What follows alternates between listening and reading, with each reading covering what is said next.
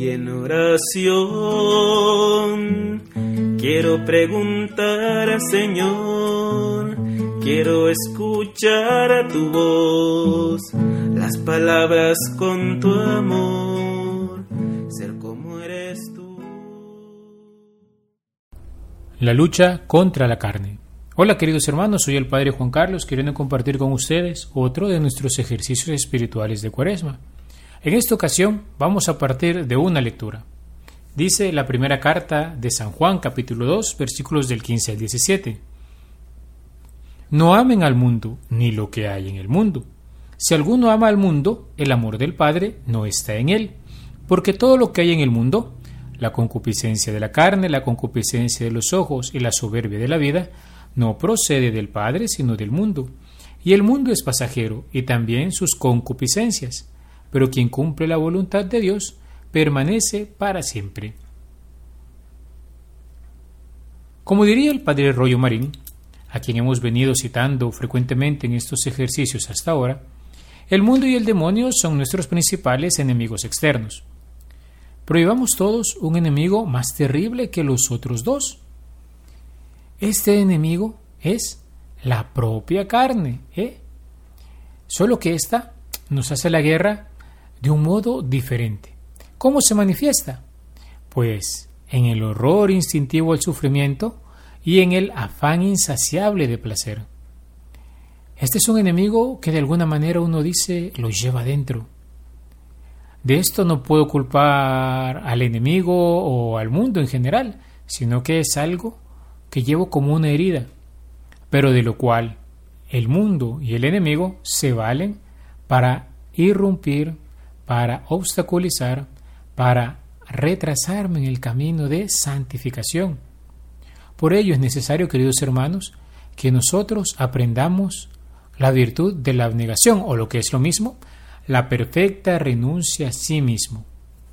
Claro, también si nosotros no nos cuidamos, todo esto puede comprometer nuestra salvación eterna, sea la sed insaciable de gozar, que muchas veces se manifiesta en esa tendencia propia característica de la sensualidad humana, o sea, en el nunca impulsarse a resistir ante los sufrimientos que vivimos. La verdad es que el horror al sufrimiento no es más que una consecuencia lógica y el aspecto negativo de la sed de placeres. Huimos del dolor porque amamos el placer. Esta tendencia al placer es lo que se conoce habitualmente con el nombre de concupiscencia. El catecismo de la Iglesia nos aclara un poco más. El sentido etimológico de la palabra concupiscencia nos lleva a contemplar que ésta designa toda forma vehemente de deseo humano. La teología cristiana le ha dado sentido particular de un movimiento del apetito sensible que contraría la obra de la razón humana. El apóstol San Pablo la identifica con la lucha que la carne sostiene contra el espíritu. Recordemos, ¿no? Él habla de las obras de la carne, las obras del espíritu en la carta de los Gálatas. Y esta concupiscencia procede de la desobediencia del primer pecado. ¿Qué es lo que hace? Desordena nuestras facultades morales. Y aunque no es una falta en sí misma, le inclina a cometer el pecado. Es decir, ¿por qué decimos que desordena nuestras facultades morales del hombre? porque muchas veces nos lleva a obrar en base a sensibilidad, es decir, a buscar lo que es placentero y huir lo que es horroroso o difícil, y a buscar los bienes en torno a esto y no a los bienes que la razón iluminada por la fe va percibiendo como algo verdadero, útil y conveniente. Es el típico que dice, no es que si no lo sientes no lo hagas, pero el punto es, aquello que siento es bueno, aquello que siento viene de algo bueno o me conduce a algo bueno? Tenemos que ir más allá. En el hombre, porque es un ser compuesto de espíritu y cuerpo, existe cierta tensión, dice el catecismo, y se desarrolla una lucha de tendencias entre el espíritu y la carne. Pero en realidad esa lucha pertenece a la herencia del pecado. Es una consecuencia de él y al mismo tiempo confirma su existencia. Y esto forma parte de la experiencia cotidiana del combate espiritual. Juan Pablo II decía que para San Pablo no se trata de discriminar o condenar el cuerpo, ojo, que con el alma espiritual constituye la naturaleza del hombre y su subjetividad personal, sino que trata de las obras, mejor dicho, de las disposiciones estables, virtudes y vicios, moralmente buenos o malas, que son fruto de sumisión, en el primer caso, o bien de resistencia, en el segundo caso, a la acción salvífica del Espíritu Santo. Por ello, el apóstol dice, si vivimos según el Espíritu, obramos según el Espíritu. ¿Qué nos quiere recordar Juan Pablo II? Que aunque haya una tendencia, de alguna manera desordenada, a la sed insaciable de placer y al horror del sufrimiento, esto no significa que nuestro cuerpo sea malo. El Señor nos, nos creó alma y cuerpo, pero sí supone que en nuestra carne llevamos una herida, que es esta tendencia. Ahora bien, bien formado el cuerpo puede hacer de estas ocasiones de pecado una ocasión de virtud. Ojo, veamos. San Juan, veíamos al inicio, hablaba de tres tipos de concupiscencia. La primera, diríamos literalmente, es la concupiscencia de la carne. Es a lo que nos hemos referido en sentido literal con lucha contra la carne. Santo Tomás de Aquino dirá que esta puede llamarse una concupiscencia también natural, en cuanto que se relaciona las cosas con que se sustenta la naturaleza del cuerpo. Ya en cuanto a la conservación del individuo, por ejemplo, la comida y la bebida y cosas semejantes, ya en cuanto a la conservación de la especie, como ocurre en las cosas venéreas. Es decir, que se trata de esa tendencia a dejarnos llevar por el deseo desordenado de placer y horror al sufrimiento que derivan de la sensualidad. Pero también tiene que ver con lo que busca, por ejemplo, lo más cómodo, es decir, con la pereza. La concupiscencia de la carne, entonces, deriva en estos dos vicios capitales, lujuria y pereza. Ahora bien, también se dice que hay una concupiscencia de los ojos. Esta es sobre todo una concupiscencia anímica, ya que va sobre aquellas cosas que no procuran sustento o una delectación por los sentidos de la carne, sino que son deleitables, o sea, nos provocan cierto placer por la aprehensión de la imaginación o por una percepción similar. Por ejemplo, el qué? El dinero o el ornato de los vestidos y cosas semejantes. Esta es frecuentemente asociada a esa tendencia a dejarse llevar solo por la superficialidad, solo por aquello que se ve, como por ejemplo las riquezas. Si vemos en el fondo, lo que hay es un desorden en el modo de conocer. Por ello aquí también se han incluido lo que en espiritualidad se conoce como la vana curiosidad. Todo hombre lleva en su interior ciertamente un deseo de conocer la verdad, y esto es muy loable y puede ser ocasión de la sana virtud de la estudiosidad pero si no se ordena adecuadamente, puede degenerar en ese vicio de la vana curiosidad. Santo Tomás de Aquino dice que hay cuatro modos en que se manifiesta esa vanidad. ¿Cómo? Cuando por estudiar lo menos útil se retrae uno de estudiar lo que es necesario. O cuando uno se afana por aprender de quien no debe, por ejemplo la adivinación. O quizás cuando se desea conocer las criaturas sin ordenarlo al Creador, o cuando nos queremos aplicar al conocimiento de la verdad por encima de la vanidad de nuestro ingenio, lo cual conduce al error.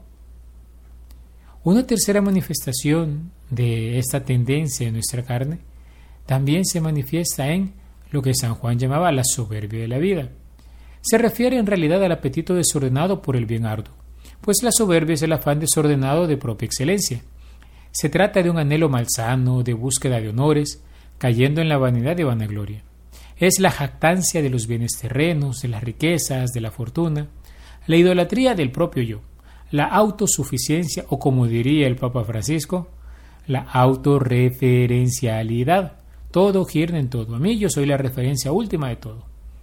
Es la persecución del fasto, el lujo excesivo, la exaltación de sí mismo. El pecado entre nuestra vida, cuando nosotros nos dejamos arrastrar por estas tendencias que provocan en el alma un desorden. ¿Cuál es el desorden? El entendimiento se embota por la experiencia desordenada que le llega de los sentidos, y la voluntad, por tanto, no obra según la recta razón. De ordinario, el entendimiento debería aprovechar rectamente las experiencias percibidas por los sentidos e indicar a la voluntad su recto obrar. Y en un cristiano, ese entendimiento no seguiría solamente su luz natural, que ya sería una grande cosa, sino que sería enriquecido aún más por la luz de la fe. El hombre pecador no es sino un hombre que lleva un desorden interno, el cual tiene como consecuencia una vida infeliz, pues no goza de paz interior. San Agustín definía la paz como la tranquilidad en el orden. Ahora bien, surge la pregunta, ¿cómo puedo obtener esta paz? ¿Cómo luchar contra esas tendencias desordenadas de mi carne? ¿Cómo ordenarme interiormente? En primer lugar, hemos de recordar que por nosotros mismos no podemos nada. Sin embargo, por la acción de la gracia de Dios en nosotros es posible. La buena nueva que nos anuncia la llegada de Jesucristo al mundo es el misterio del Verbo de Dios encarnado. Nuestro Dios ha asumido nuestra naturaleza humana para redimirla y liberarla de la atadura del pecado y de la muerte por su pasión, muerte y resurrección. El encuentro con este Dios que se hizo hombre por amor para que nosotros pudiésemos llegar a ser como Él es la esperanza que nos sostiene en medio del buen combate de la fe de día en día. Sobre este último punto hemos de tener presente que el combate acaba cuando ha concluido el peregrinaje por esta tierra, es decir, dura toda la vida. Y sobre todo es más recio en las primeras etapas de nuestra vida espiritual, más aún cuando se trata de alguien que ha vivido en grandes excesos. Pero esto no nos ha de desanimar, porque bien lo decía San Pablo, donde abundó el pecado, sobreabundó la gracia. Romanos 5:20. Así como aquellos primeros cristianos también resuenan en nuestros corazones esas palabras de San Juan que nos recuerda que hemos hecho experiencia de Jesús en nuestra historia, que no podemos quedar indiferentes. También nosotros nos sentimos reanimados por esto. Nuestra Madre Iglesia también nos ofrece los medios para ordenar nuestra vida interior y corresponder al amor de Dios que se nos ha manifestado en Jesucristo. ¿Cuáles son estos medios? Vida sacramental de modo especial, la Eucaristía y la confesión frecuente la vida de oración, la meditación de la Sagrada Escritura, la lectura espiritual, particularmente en torno a la carne, las mortificaciones que nos imponemos bajo la guía de un Padre Espiritual. Sobre esto hablaremos un poco más despacio más adelante. La participación en una comunidad, en un movimiento. El Papa Francisco también nos pone en guardia constantemente contra la mundanidad y las heridas que hacen nuestra carne. Él nos proponía en alguna ocasión, en 2017, un ejercicio de combate espiritual que consiste en la contemplación del crucifijo. Decía él, yo miro a Cristo crucificado, yo a veces hago el Via Crucis para ver el precio de la salvación, el precio que nos ha salvado no solo de los pecados, sino también de la mundanidad. Y proseguía, como he dicho, es necesario el examen de conciencia para verificar qué sucede pero siempre delante del Cristo crucificado en la oración. Es más, añadía el Papa, nos hará bien hacernos una fractura, pero no en los huesos, una fractura en las actitudes cómodas. ¿Cómo? A través de las obras de caridad. En resumen, decía el Papa, yo soy cómodo, pero haré esto que me cuesta. Por ejemplo, visitar un enfermo, dar una ayuda a alguien que lo necesita, realizar una obra de caridad. Y esto rompe la armonía que trataba de hacer este demonio, estos siete demonios con la cabeza para hacer la mundanidad espiritual. Se está refiriendo el Papa a todo lo que va logrando en nosotros esta debilidad de la carne. El cristiano tiene todos los medios para hacer de estas tendencias una ocasión de mérito. Así venciéndolas, el Señor Jesús es glorificado en nuestras vidas, pues por su gracia bendita realmente vivimos aquello que decimos en el Padre nuestro. Santificamos el nombre de Dios. Este combate, queridos hermanos, contra nuestra carne es un combate recio, es arduo, pero es necesario que lo libremos, animados por Cristo Jesús. Al ver al crucificado nosotros deberíamos recordar esos sufrimientos que a veces pasamos por educar nuestro cuerpo en vistas a que viva ordenadamente, ciertamente son difíciles, ¿eh? Suponen la muerte en la cruz de nuestra sensibilidad y comodidad. Pero los frutos que dará serán frutos de vida eterna. Nuestro cuerpo dejará de ser nuestro peor enemigo y se convertirá en mejor aliado. Y así nosotros viviremos más libres. Cuaresma es tiempo de conversión. Decíamos el otro día en la misa con un ejemplo. Si te has equivocado, lo importante es rectificar, aún en estas cosas que tienen que ver de la lucha contra la carne. Muchas veces uno puede hacer experiencia, ¿no? de una mala noche porque durmió en una mala posición y al día siguiente le duele la espalda, le duele el cuerpo. Pero basta a veces, qué sé yo, ir a un quiropráctico, a veces hacer un ejercicio, un estiramiento, hay quien duerme en el suelo y todo vuelve a su puesto. ¿Por qué? Porque estar en la posición incorrecta irpando, podríamos decir. Duele, pero una vez rectificas, el dolor pasa, pues eso también es aplicable a nuestra vida espiritual. Alabado sea Jesucristo, por siempre sea alabado. Dime, Señor, en qué te puedo servir. Déjame reconocer tu voluntad. Dime, Señor, en ti yo quiero vivir, quiero saber de ti, saber